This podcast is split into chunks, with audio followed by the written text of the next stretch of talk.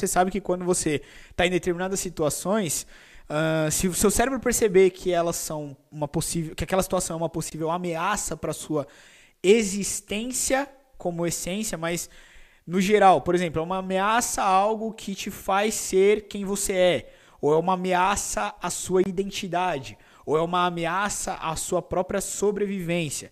Toda essa percepção possivelmente vem de processos cognitivos. Só que o que, que elas fazem?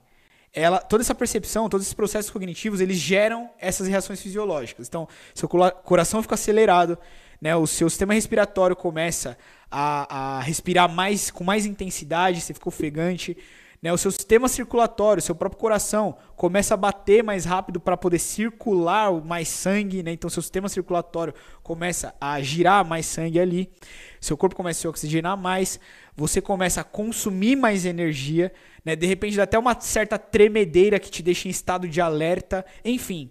Existem reações em determinados órgãos, ou seja, alteração de funcionamento em determinados órgãos do nosso corpo que faz com que a gente se comporte de certa forma.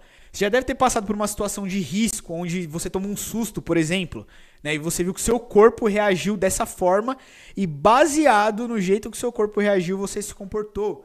Essa aula completa está disponível na melhor plataforma de neurociências aplicadas do planeta. Se você quiser conhecer, acesse o site matosacademy.com ou me segue no Instagram, arroba Te vejo lá.